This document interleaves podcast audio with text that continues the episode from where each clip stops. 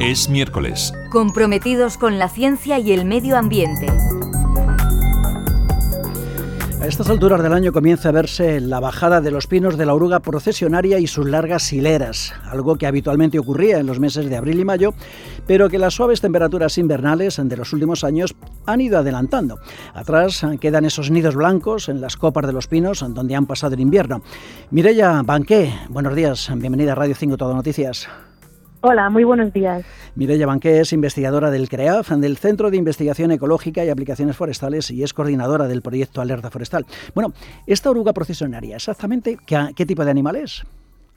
Bueno, pues la, la procesionaria es un insecto que desarrolla su ciclo vital pasando desde el huevo, que entonces estos huevos eclosionan, pasan a ser unas oruguitas muy pequeñitas, y estas orugas tienen cinco fases de maduración y cuando culmina la, quinta fase es cuando bajan haciendo estas procesiones, bajan de, los, de las copas de los pinos y buscan en el suelo un sitio donde enterrarse para poder hacer una crisálide, poder hacer la metamorfosis y convertirse en unas mariposas. Son unas mariposas nocturnas, unas arnas, que probablemente no estamos tan acostumbrados a verlas como las orugas, que son como muy icónicas. O sea que esas largas hileras de orugas al final lo que están buscando es un sitio donde enterrarse. Exacto, o sea, bajan de los pinos con la intención de encontrar un sitio adecuado para poder enterrarse, se enterran entre, entre unos 10 y 20 centímetros debajo del suelo y hacen estas crisálides que les permiten hacer la metamorfosis. Y entonces salen como adultas, como mariposas adultas, o unos meses después, o incluso pueden entrar en una, en una fase que técnicamente se llama diapausa, que puede durar incluso unos cuantos años a la espera de que las condiciones sean suficientemente buenas como para que puedan emerger como adultas. ¿Y esos nidos blancos, esos bolsones que vemos en los pinos, entonces quién los hace?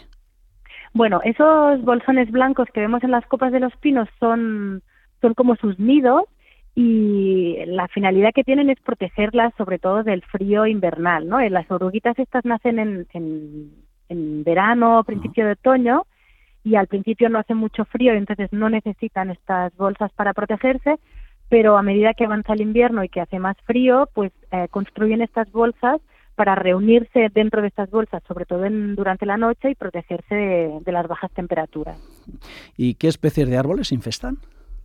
Pues su, eh, su preferido, digamos, es el pino laricio, el pinus nigra, es el que les gusta más.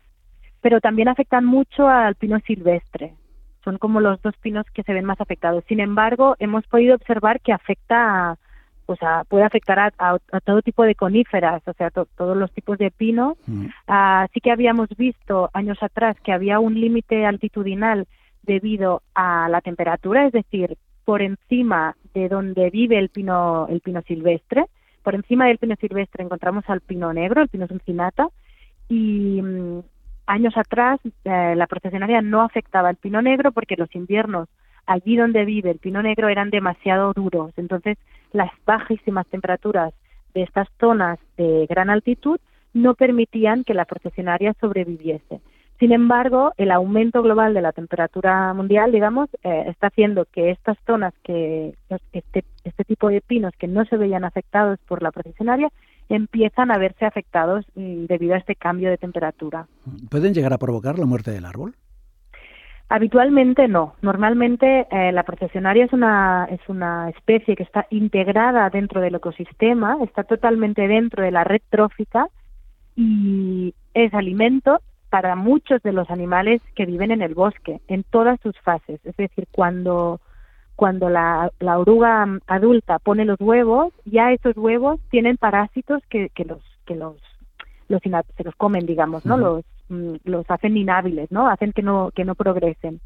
Después, en fase de oruga, tienen también otros depredadores como el carbonero, otros tipos, eh, los bueno, otros tipos de pájaros y después cuando, cuando bajan en procesión y se entierran, la bubilla, por ejemplo, es un gran depredador de esta, de esta fase de la, de la oruga. Y después cuando son adultas, cuando son mariposas, también hay otros, otros animales que se las comen. Entonces, al estar dentro de la red trófica, es un animal que el propio control natural la hace aumentar y disminuir su población.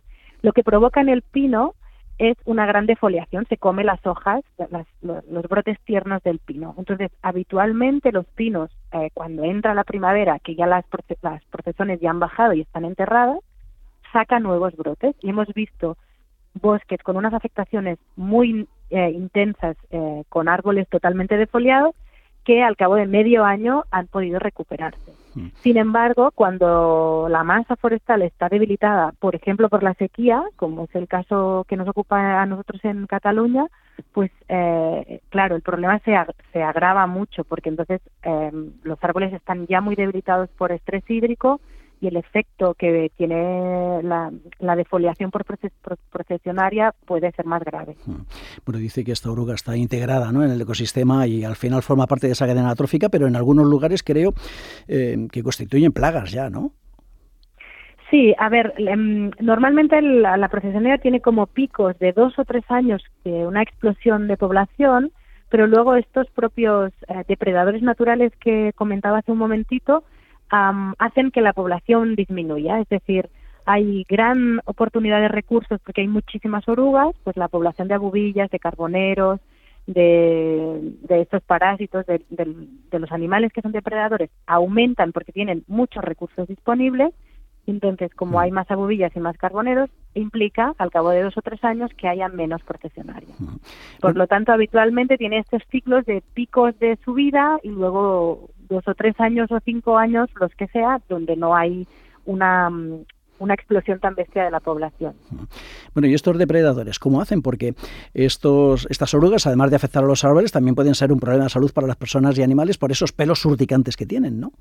Claro, exacto. Es, decir, dentro del ecosistema forestal tiene un rol, pero evidentemente cuando las, las, las, procesiones, las procesiones y estas bolsas están en entornos más urbanos o de urbanizaciones o incluso de parques infantiles, etcétera, claro, aquí sí que puede suponer otro paradigma porque las orugas son muy urticantes, entonces si un perro se la pone en la boca o si un crío se la encuentra y la toca, eh, puede provocar problemas porque son estos pelos que tienen son muy urticantes y hay que vigilar mucho. Incluso eh, sin llegar a tocarlas, sin llegar al contacto físico, las orugas si se ven amenazadas y sienten que estás ahí como muy cerca con un palito ah. y se sienten amenazadas, eh, dejan ir estos pelos y con, son tan pequeñísimos que con la brisa el, aire propio los, se los lleva y nos puede llegar a las mucosas, a los ojos o a la nariz y causarnos esta reacción alérgica incluso sin haberlas tocado.